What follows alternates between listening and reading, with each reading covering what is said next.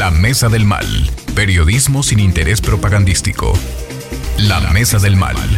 Desde el restaurante 1810, donde se genera la noticia. Periodístico, grillero, trovador, encantador y casual, ya se integran ya se integran varios de los personajes que todos los martes nos acompañan en este podcast. Yo soy Rafael Piña, los saludo con mucho gusto y vamos a presentar a los miembros de esta mesa por orden de aparición. Mauricio Villalón Reno, ¿cómo estás? Por orden de aparición, señor. no, porque tú llegaste primero a la mesa. Ah, al mundo, al mundo, bueno, al mundo. Mauricio, ¿cómo estás? Muy bien, Rafa, gracias. Y aquí con el gusto de estar en nuestra casa, el restaurante 1810.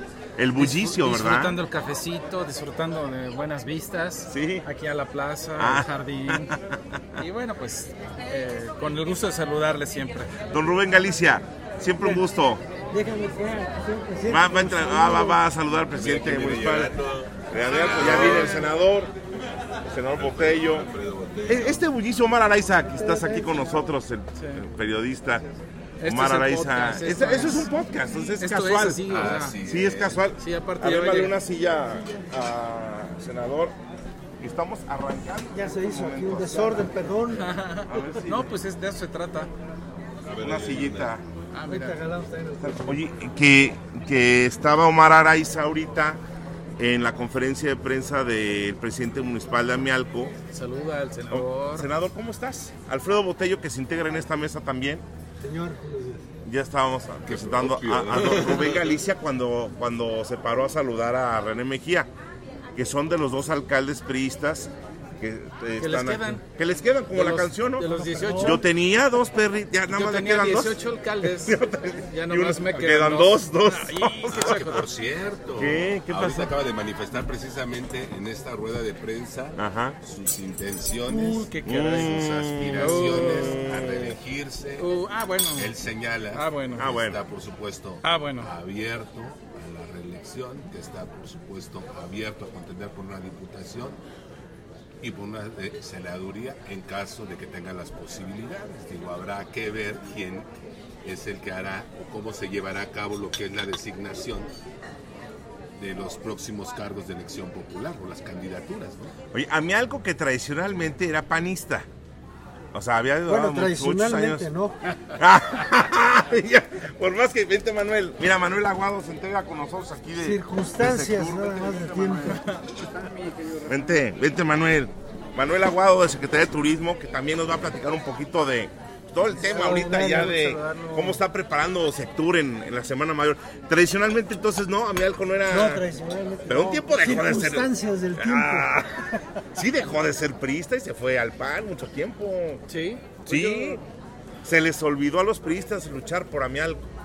¿Hasta qué hora que regresan? En el año 2000 es, cuando se da la primera alternancia con este Rodríguez Ferrusca. Es la primera ocasión en el año 2000. No, en el año 97. cuando, el ingeniero, cuando el ingeniero Loyola gana la gubernatura, Javier Rodríguez Ferrusca gana la, la presidencia municipal de Amial. Pues es la primera opción que está la alternancia. Después ha venido la alternancia entre el PAN y el PRI. Así es. Bueno, ha habido así como en el Marqués. Que son del PRI y se fueron al PAN, ¿no? Ah, sí, también, ¿eh? ¿Hubo ¿No? priistas que se fueron al PAN en Amialco? Mm, no que recuerden, ¿no? Sí, sí, sí. Parece que sí. Parece que sí. Pero bueno, es la alternancia. Es que ahora es al revés. Bueno, y, y, la verdad es que Amialco, más allá del tema político, aquí está Manuel Aguado también de secretario. Manuel, ¿cómo estás? Bien, Buenos bien, días. Esta mesa es casual, chacotera, incluyente y además los temas son diferentes Es, cada día. es destino turístico, amigo. Sí, con la muñeca Lele y los bosques. Amialco es un buen destino, ¿no, Mar? Ya es un lugarzazo para visitar, está súper posicionada, ya lo decía hace rato el presidente, entregaron la Lelé en el Vaticano, ha estado de gira, ahorita Sectur se la lleva también a Houston a hacer una gira en Estados Unidos, porque es un mercado muy interesado, justo lo veíamos en el tianguis turístico, ¿no? Los mercados más interesados en el tema cultural y las tradiciones y las raíces de México, y particularmente de Querétaro en Amialco, son el mercado canadiense, europeo, norteamericano, Entonces este producto lo hemos subestimado por mucho tiempo, pero es un producto que se vende y es muy, muy rentable este, como marca país y como marca estado. Y de aquí lo tenemos muy bien posicionado por esta estrategia de LL, por estas artesanías que están hechas de primera y encima porque es un pueblo mágico que está espectacular ahorita más que nunca. Aquí hay que resaltar mucho lo que es la estrategia que se ha tenido por parte de las autoridades para tratar de colocar a esta muñeca en puntos estratégicos. Estamos hablando de aeropuertos, estamos hablando inclusive hasta en cadenas comerciales y bueno, se- en las exposiciones internacionales, ¿no? Y también, bueno, pues hay que resaltar, no sé si recordarás en su momento, eh, por parte de los chinos, que no faltó quien trató de piratear, A en este caso, a la muñeca Lele, ¿no? ¿Era, ¿Era chi o no? Era chío. Oye, pero Lele, Lele viajera con Pancho Domínguez en el sección anterior. La trajeron por todos lados. Se sacaban, lo mismo estuvo en Moscú, lo mismo estuvo en, bueno, en varios países y que identificaban no solo a Querétaro, sino finalmente a México. Claro. La Yo muñeca. creo que es bien importante Sí. la presencia de este artículo. Pero tenemos que ir más allá y qué bueno que está aquí la autoridad del turismo. Necesitamos hacer el santuario de la raza, donde tengamos mayor oportunidad, mayor posibilidad de mostrar la cultura que representa Mialco. La ruta de la raza, el santuario de la raza, creo que es importante. Hemos dejado algunas iniciativas en el escritorio de quienes han estado en la Secretaría y parece como que no le dan el golpe. A ver, platícanos en qué consiste lo del Santo de la Raza. Santuario de la, perdón, el santuario de la raza consistiría en que tengamos ahí todas las muestras de cultura que podemos tener en toda la zona. Querétaro es prototipo de la cultura, de varias culturas, la náhuatl la- tenemos lo de la, en la sierra, tenemos lo de los hua- huastecos, tenemos Otomí, los Chichimeca. chichimecas, o sea, Los pames, jonaces. Pames, Pero no, es, Jonases. no en balde ahí eh, eh, es la instalación del primer centro de mm, atención a los pueblos indígenas, ahí en Amialco. Sí, que incluso fue uno de los centros de mayor potencia en el, en el Bajío Queretano. Desafortunadamente ahora con el gobierno actual federal, pues realmente han venido, han decaído estos centros, ¿no? Donde se veía la cuestión de cultura, la educación, el apoyo a los eh, proyectos productivos que se tenían, a la artesanía que se tenía, porque también ahí, por ejemplo, está la- el, el- barro también ahí es también es una de las de las, de Seguramente las- tú tienes eh, antecedente, se lo comentamos el CAPSE, Ajá. el director, hicimos los primeros centros de desarrollo en Amialco y Tolimán. Fuimos a Cherán a ver la muestra de lo que se hacía allá. Y todo lo que es el senador efectivamente empezó a, a surgir, ha tenido una, ha decaído, pero creo que estamos en un momento importantísimo. A ver, lo repito, o sea, el tema de, de- de raíces es un producto altamente rentable a nivel internacional. Hoy el viajero lo que está buscando es justamente esas identidades que puede descubrir en los destinos. Entonces yo no tenía este conocimiento de este proyecto de- del Museo de la Raza, pero si tienen algún eh, una copia, pues es un proyecto espectacular. La realidad es que con ruta holística, que básicamente la vamos a llevar desde Cadereyta hasta los municipios de, de Amialco, precisamente es lo que queremos privilegiar. Este, todas las bondades del boticario ancestral de nuestra región Otemí Chichimeca. Ahí en Amialco este, hay boticarias que tienen alrededor de más de 500 recetas de boticaria ya patentadas, pero que venían americanos de pronto a visitar y, y, este, las querían replicar, ¿no? Porque, el- pues, digamos, la riqueza que hay detrás de todo eso, pues es inmensa. Entonces, por nosotros encantados de poder entrar. Yo creo que nos des oportunidad de platicártelo más ampliamente y lógicamente que esto va más allá. Debemos hacer la ruta de la raza, se refiere a que vayamos a todos los Oye. países mesoamericanos. Está aquí con nosotros el alcalde. Perdón. Don René. Don René Mejía, pues estamos Adelante, estamos adelante. aquí- Estamos, en- una foto tomaste. Ah, Oye, no, señores. presidente, no te vayas, Manuel. Mira, ya pusieron una silla. Mira, ven, estoy, está aquí con nosotros el, el presidente municipal de. Hola. de siéntate, siéntate acá. Vente. Ven, Manuel. A ver, acá, acá, vente. Oye, este, nos estamos el juego de las sillas. De, y- y traes como ocho, traes toda la escudería de Amialco, son como ocho. Está René Mejía con nosotros, presidente municipal. Y son karatecas. De... ¿Cómo estás, presidente? Pues gordito y simpático. Ya somos dos o tres pero por aquí, todo- pero- Muy bien, gracias a Dios. Presidente municipal de Amialco de extracción priista. Oye, ¿y hay muñeco también o no? ¿Qué muñeco? Estaba el ¿qué pan- muñeco? ¿Y allí por qué no reclaman la parida? Estaba el panchito? A a a estaba el a panchito, a ver, pero ¿cómo hay que como cinco años, también haciendo un recorrido de carácter internacional y en su momento, inclusive por parte del Congreso, Estado de México es como una situación, pues a lo mejor no, en- no tan cómoda en temas de seguridad, pero pues que se ha defendido, ¿no, presidente? Este, ha estado bien la seguridad, la gente está contenta, Amialco avanza. Digo, hay cartera, hay, hay necesidades que no se tienen que solventar todos los días, hay agenda pendiente, ¿verdad? Por supuesto, ¿no? Yo creo que la seguridad no la puede llevar el municipio por sí mismo, ¿no? Entonces, eh, el gran respaldo que se ha tenido por parte del gobierno del estado, pues es lo que nos ha mantenido que Amelco sea uno de los municipios más seguros de- del centro del país, ¿no? No solo de Querétaro, sino del centro del país. Y esto, pues, nos da mucha tranquilidad a todos los turistas que nos visitan por supuesto, a los pobladores de ahí del municipio. Como en condominio siempre hay vecinos incómodos, ¿no? Como en todos lados. Oye, pues, por Sí, está operando la- lo que es la- el, el centro de operaciones de la Guardia Nacional ahí, ahí en Amealco, ya no. Está de manera intermitente la Guardia Nacional, la Sedena sí está, tiene una base ahí pequeña y pues todo lo que es eh, la seguridad del Estado. Oye, pero hablan- hablando de vecinos, allí en, en el Cerro de la Viata, está la, la Caja Popular Gonzalo Vega con un extraordinario espacio. Es un parque un- natural, ¿no? En su parque natural y es un lugar incluso para los encuentros, para quien quiera realizar alguna convención allí. Es un extraordinario lugar. Aquí incluso pues don René ya ha comentado que allá incluso organiza también algunas reuniones de trabajo porque es un asunto... Allí realmente hay que visitar la Viata, es un extraordinario espacio. Y el Cerro de los Gallos también, ¿no? También, allí con el molito y qué más hay ahí. ¿Qué más? ¿Qué es eso de.? A ver que nos explique el Pulquito, hay pulquito. Ese chiflidito, Uy, claro. ese chiflidito, Omar, ¿lo detectaste? Omar, Don Rubén. Sabe. A ver. Ah, Nos chihuahua, dieron ¿cómo que yo uno- sé? un brebaje, dieron un brebaje verde, un brebaje medio raro cuando fuimos ahí que nos hizo favor de invitarnos el presidente municipal. ¿Qué era ese brebaje? A ver, Te platícanos, acordaste de alguien, Fue ¿verdad? primo de un amigo.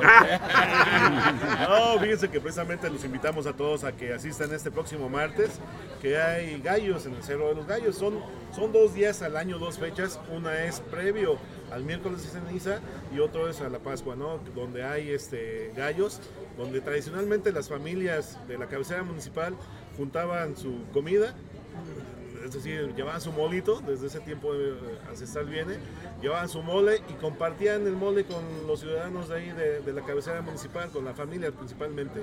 Y obviamente decían que cada quien llevaba sus gallitos y ahí los echaban, los topeteaban. Ay. Entonces eh, se quedó la fama del Cerro de los Gallos y ahorita Ah.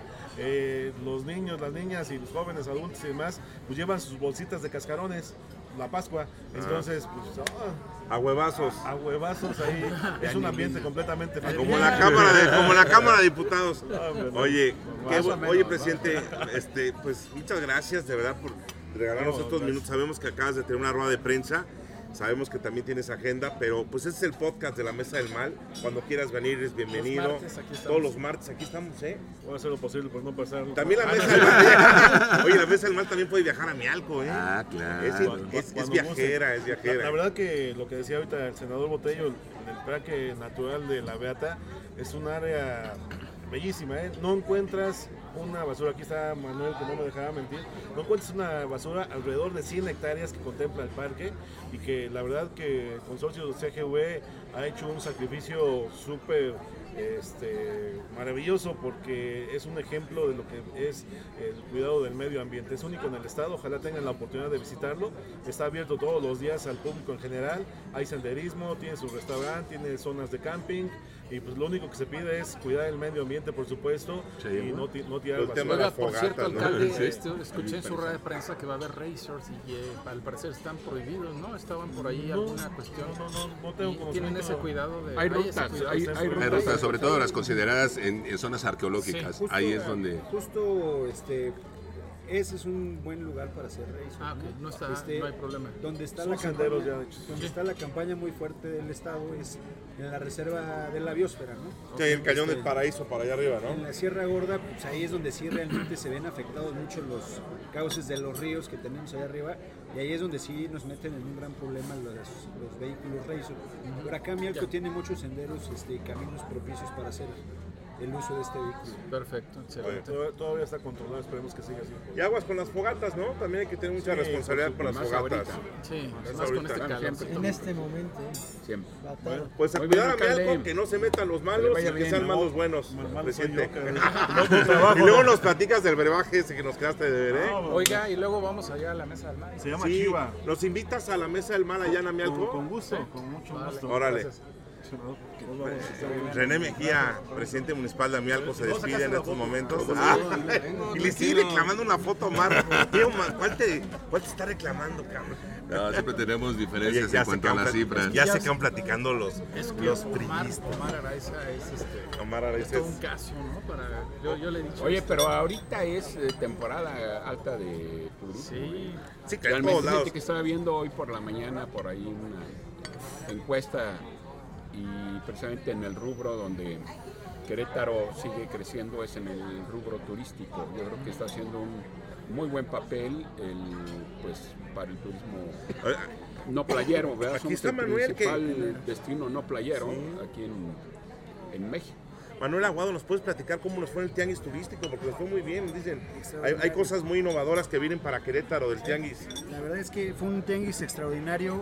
Este, si me permiten compartirles, eh, Ciudad de México fue muy rentable para Querétaro, uno porque es nuestro mercado cautivo de número México, uno, ¿no? Sí. Entonces, pero particularmente también para todos los estados porque se concentran ahí todos los mayoristas turoperadores del país, internacionales. Entonces creo que llegamos con una estrategia muy agresiva a cargo de la licenciada Adriana Vega, a quien le mandamos un gran Adriana, saludo Adriana Vega Vázquez, mediado secretaria de Turismo del Estado. Que como verán este, pues, ha venido haciendo un muy buen trabajo de socialización de las fortalezas turísticas de nuestro estado. Y en este caso muy particular nos llevamos a, a 80 turoperadores de- de- del estado a hacer venta de nuestro destino. Entonces llevamos especialistas en ecoturismo, llevamos a los especialistas en la parte colonial, en la región de vinos, siempre llevamos al clúster, a los hoteleros, este, las tres asociaciones de hoteleros nos acompañaron, eh, llevamos la parte de romance y todos la verdad es que veníamos trabajando los últimos meses en, una, en un catálogo de experiencias que fuera muy sólido y muy consolidado y entonces llegamos a vender el destino con todas las herramientas, con una estrategia también visual en cuanto a stand muy muy este, competitiva. Nos llevamos premios excelencias otra vez eh, en Tequisquiapan eh, como, como pueblo mágico. Eh, hicimos una ruta también con Guanajuato ya cerrada, lanzamos el vuelo a Los Cabos con Viva Aerobús. Más conexiones. Tuvimos más eh, entrevistas con otro tipo de aerolíneas, eh, tanto de Estados Unidos como de, como de Colombia, ¿no? que se están tejiendo los eh, esfuerzos junto con el Aeropuerto Internacional de Querétaro para poder cerrar estos puentes aé- aéreos también a, a América Latina. ¿Qué les dicen? ¿Qué le dicen? Yo lo veo detonante, pujante, o sea, por darles una idea, esta Semana Santa y Pascua estamos esperando alrededor de 320 mil turistas, Wow. este, una derrama de 1.500 millones de pesos, eh, una ocupación del 65 al 70%, y los días santos particularmente yo creo que vamos a andar sobre el 80% de ocupación, lo que es jueves, viernes y sábado, lo cual son números que a nivel país pues, repuntan mucho a Querétaro, normalmente está en el top 5 de destinos en las temporadas altas, esto después de, de destinos de playa como Los Cabos, este, Quintana Roo, eh, pero sí, Querétaro ya cada vez reforzándose siempre como el punta de lanza de destinos en playa en el país. Entonces esto es gracias a que cada vez abrimos más el abanico de oferta turística con nuevos productos, con nuevos eventos y haciendo mucho ruido a nivel internacional. Entonces vamos por muy buen camino. Ahora se anunció lo de la ruta San Junípero Serra, que además va a compartir este, un proyecto con el Camino de Santiago. Este, que se estará trazando en próximos días. Vamos a estar sentándonos con el comité para que estos dos proyectos convivan. y ¿Se hermanen o qué? Pues convivan y se vuelvan muy rentables y nos traigan más No, pero aparte, fíjate que por ejemplo tan solo el turismo religioso y también las previsiones, pues es parte ¿no? de la combinación entre lo religioso, el turismo.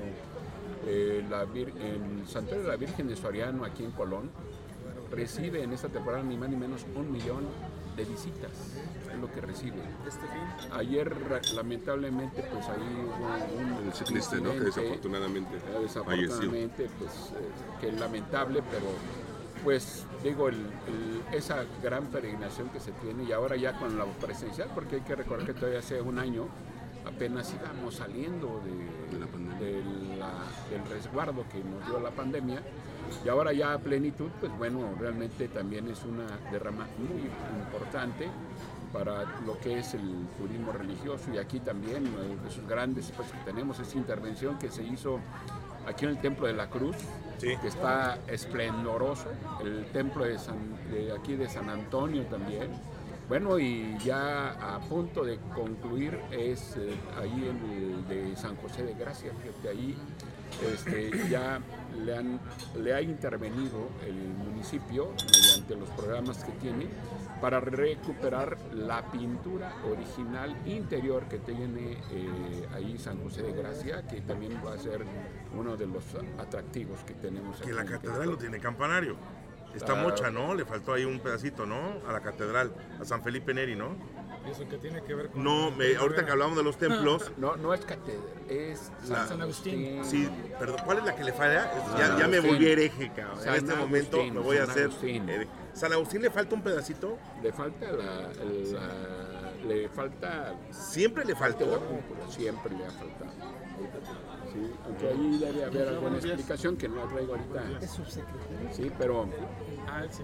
Sí te digo, ahí tenemos también nuestras joyas barrocas, ¿no? Ahí Sí. Santa Clara, y los Gómez, dos, los dos viaterios, el de las virgen, el de la Virgen, de las eh, de las monjas rosas, eh, Santa Rosa de Viterbo, y obviamente el, el viaterio de las Clarisas aquí en, en Santa Clara, la conocida como Santa Clara, que son dos de los grandes ejemplos barrocos que teníamos aquí en Querétaro. O sea, estaremos hablando que qué turismo es el que posiciona en este caso a Querétaro. Tenemos el turismo religioso, el turismo eh, de romance y el turismo de negocios, ¿verdad? Turismo de salud. Como El turismo de salud y el turismo... Como bien dijiste esos tres, este, y desarrollándose el turismo religioso en función de ya detonar la infraestructura necesaria, por ejemplo, en el caso del San Junípero, y la parte de wellness también la vamos a posicionar fuerte ahora.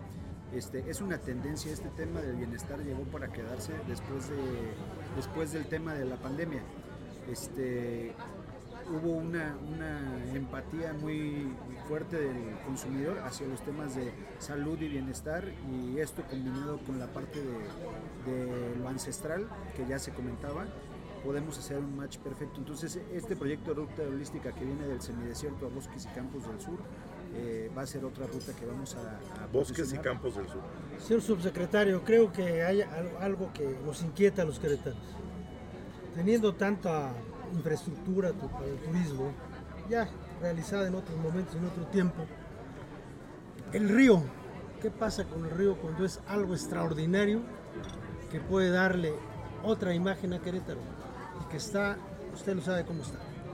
Y el área que es la cara de Querétaro, la entrada de Querétaro, que es Santa Catarina, y que hemos comentado ampliamente con el señor Senado. En su momento y con oportunidad, hoy en un comentario no podríamos ah, volcar todo lo que queremos. Pero sabemos que el río Querétaro, nos presumen tanto el San Antonio que no tiene nada que hacer con el río Querétaro. De- Desde Rolando García se iban de tour eh, político para ver cómo funcionaba el río y no hacían nada. Y el río es Pero- algo... pero es- es- Su- es ámbito supuestamente hubo un acuerdo, ¿no? Es ámbito Eh, municipal, Intermunicipal. ¿El río? En el que participaban para darle la cuestión de lo del saneamiento, ¿no? Es a lo que se refiere. No, pues me que- refiero a todo.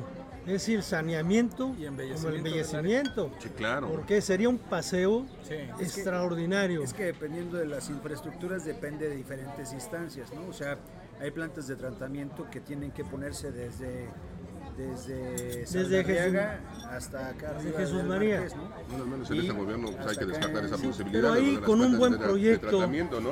Y creo que sumando esfuerzos que hoy hay suficientes, el Marqués tiene suficientes recursos, Querétaro tiene suficientes recursos y Corregidora igual. Y creo que se podría hacer una gran obra importantísima para Querétaro. ¿Cuántas ciudades quisieran tener un río? Y nosotros que no tenemos, lamentablemente, hoy por hoy está abandonado. La foto. Que Esa ayer pausa iba fue de una foto, ahí que incluso se hizo un, ahí se, bueno el, el río es parte de la corriente pluvial que viene efectivamente del Marqués cuando en la temporada grande de lluvia y en, la, Zamorano. y en la temporada de estiaje recordarán que se había hecho un buen instrumento la intervención que se hizo también ahí en, en la parte sur de la ribera del río también muy importante desde tecnológico hasta hasta Bernardo Quintana también. La limpieza que no se ve, que también se realizó ahí por la zona del, sem- del seminario Conciliar. eh, conciliar también fue muy importante esa intervención. En fin, siempre nuestros ríos, y digo nuestros porque lo mismo también está en Jalpan el tema del río y así en varios lugares. Yo creo que sí es un instrumento muy importante. Ojalá y en materia turística se pueda re- pues reimpulsar eh, ese gran espacio que se tiene, que eh, será contemplado para uno de los hoteles de cadena, allá en Juárez con Avenida Universidad. Sí que iba a ser el Calinda. ¿O cuál iba a ser? Bueno, era, no Era un hotel la- de alta gama, ¿no? ¿Cuál? Que- El, el- Quinta Real. el Quinta, Quinta Real. Real. Iban a hacer un Quinta Real. Real en, en Juárez y, y Universidad. Hay unos platitos. Ahí en lo de la Plaza de que los ese realmente el que se detonara ese espacio ese y el de también el de acá de los arcos El que no termina que quede sería quedar barrio Santiago. Ahí va la del barrio. Senador, pues ya, que es la próxima semana. Ah, no es este fin de semana, ¿no? Elecciones. Cambiando. no ya, Ya vamos a cambiar, a ver. iniciaron. Nada más déjame. nada ya iniciaron Cerramos nada más y agradeciendo a Manuel y tu agenda, Manuel Aguado, que estuvo aquí de Sectur con nosotros platicando cómo le fue en el Tianguis, lo que viene para. Querétaro, la derrama económica, que se lleve en una carpeta lo del Museo de la Raza, que de don Rubén Galicia, le dice, le dice como en bajito, le está diciendo, y luego, no, le está diciendo a don Rubén Galicia que lo va a ver después, porque trae esa, no, ya trae ese, Tenemos ese tiempo. proyecto de, del El Museo de la Raza sabe de que. Adriana, Adriana Vega Vázquez Mellado, la secretaria de Turismo, pueda conocer el proyecto de don Rubén Galicia. Desde que es lo bueno de que nuestra secretaria incluso no es nueva en el sector turístico, es una persona que ha trabajado por muchos años en la propia secretaría, picando piedra desde abajo, y ahora que esté ya al frente de la conoce muy secretaría, bien. Conoce cuáles son los tejes y manejes y cuáles son las áreas de oportunidad que tenemos en la secretaría, y pues yo creo que Querétaro está para, para seguir creciendo en materia turística. Bien, Querétaro y entonces encontré en México. Gracias, Manuel. Mi querido Rafa, Manuel Aguado, que es este de los la gente más cercanas a. ¿Pero por qué lo corres? No, no, no, él tiene agenda. No lo estoy corriendo, hermano. Nos hizo favor de quedarse unos minutos aquí. Oye, pero qué bueno que se lleva también esta iniciativa de don Rubén, Rubén Galicia, el Museo de la Raza y, y todo lo que... Todo- diría. Ahora sí, ahora sí dice Omar Araiza. Radio algo que- Pasillo Radio dice, Pasillo. A ver, desde a ver. hace como cuatro semanas que supuestamente pues Agustín Dorantes pues ya va a las ligas mayores, ¿Al Senado? es decir, que pretende contender Entonces sí. para el Senado. Senador, ahora sí, senador. Pues el senador. No, mira, eh, realmente mm, las definiciones se habrán de dar en fin de en descartadas las alianzas en el ámbito, en las funciones federales, en lo local, o sea, no hay nada definido todavía. Sí, son los consejos nacionales de los partidos políticos quienes habrán de definir este asunto y después obviamente los procesos que habrán de que habremos de tener en, en la- en los partidos políticos. Obviamente, afortunadamente en el Partido Acción Nacional tenemos cartas con que competir. Hay espaldarazo. Hay, hay cartas con las cuales podemos competir. Está el propio Agustín Dorantes, actualmente nuestro secretario de, Re- de Desarrollo Social del gobierno que encabeza Mauricio Curi. Está Luis Bernardo Nava, que es el presidente municipal de Querétaro. Y desde luego también está don Roberto Sosa, que allá de Corregidora, entre otros. Por decir, de los varones. ¿Cuál- De los ¿Cuáles son los puntos? cuál- pero cuáles son los puntos? O, cu- o cuál es el perfil a considerar.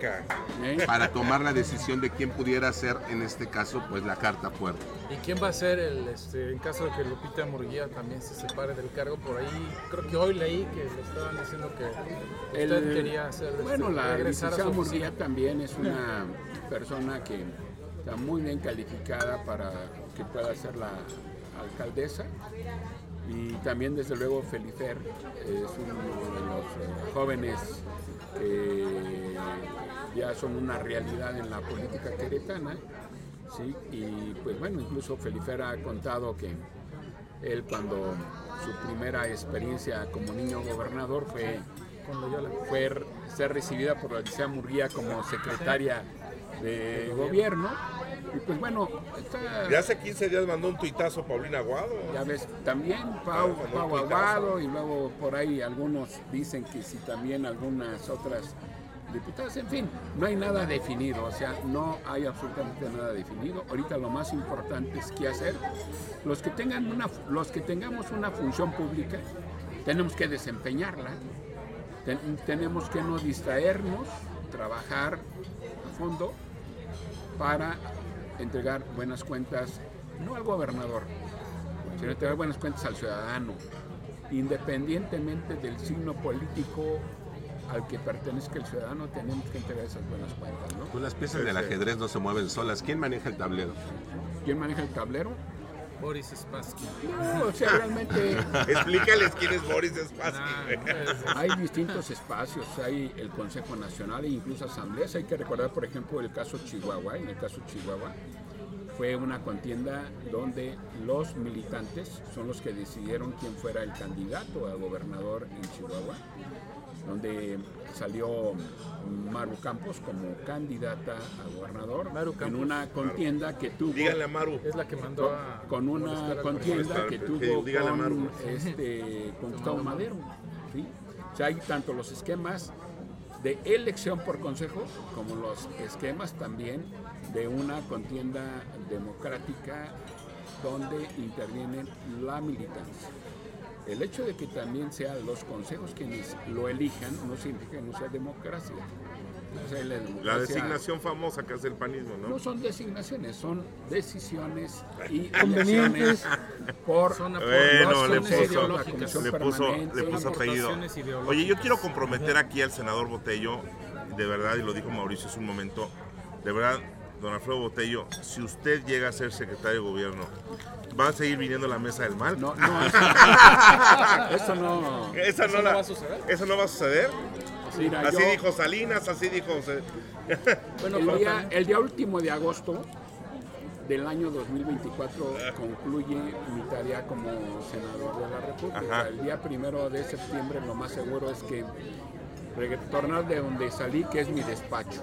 Se lo van a pedir, pero va a seguir viniendo a la mesa del mal. Claro. Yo estando en mi despacho donde esté, se- estaremos aquí participando en el en la mesa del mal, a menos que ya esté allá bien guardadito. En otro plano. Oiga, yo, este, yo quiero ahora pedirle a don Rubén, como priista, Sí. preguntarle así tajante para lo mismo del tema de Alfredo Botello, si su caballada anda flaca. Mi caballada no anda flaca, está corriendo. ¡Olé! ¡Ande, vino Beatriz. Vino Beatriz precisamente vino cuando el viernes. Miren, yo creo que hay cosas muy importantes. A ver, El PAN está en su momento, en su esplendor. Pero hay algo muy importante y fundamental para el PAN y para todos nosotros, y creo que coincidamos los que estamos en la mesa. Definamos la alianza, pero con reglas claras. Con verdades hacia el pueblo, no con conveniencias de los que están en el poder. Eso es lo primero. Antes de pensar en caballadas y de pensar si fulano, perengano, que es asunto interno en los partidos. La democracia, pues hay momentos en que funciona, lo quiso decir el diputado, el senador, pero no, no lo concretó. Hay democracia dirigida en todos lados, en beneficio del partido y en beneficio del pueblo. Pero para mí concretamente es primero en este momento tan difícil para el país que se defina con claridad lo que tanto trillan y hablan y dicen de la alianza.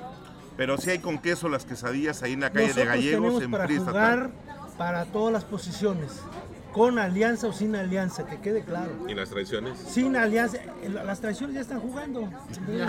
Bueno, pues ahí lo veíamos, ¿no? Los señalamientos que en su momento Ah, pues fueron, ahí. fueron en contra de Beatriz Paredes por esta aparente traición hacia Ocho- Osorio Chong, ¿no? Yo fui concreto y estabas ahí. Sí, me que queda decir. claro. Ya Fui casi nos estamos concreto despidiendo. teníamos que decir. Pero a mí, ya concretando, lo que más me preocupa en este momento, y creo que a todos los ciudadanos, independientemente del partido, es las reglas claras con precisión de una alianza con sentido cívico más que político. Ahí está el tema de la alianza ahorita que ya está funcionando en el Estado de México, donde se habrán de entregar buenos números en la alianza con Alejandra del Moral al frente. Adiós, Creo que es una Bye, bye. gran, gran oportunidad que se tiene en esta construcción de alianza y también desde luego en Coahuila, ¿sí? donde el Partido Acción Nacional va en alianza con el candidato también del Partido de Revolución Institucional. Yo creo que Coahuila este, va a seguir ahí gobernando el PRI ahora en compañía con el PAN. Y en el Estado de México también, también va ahí a sacarse. Ayer ya iniciaron las campañas allá Muy en el Estado de México. sí. Este, aquí incluso colindamos con el Estado de México.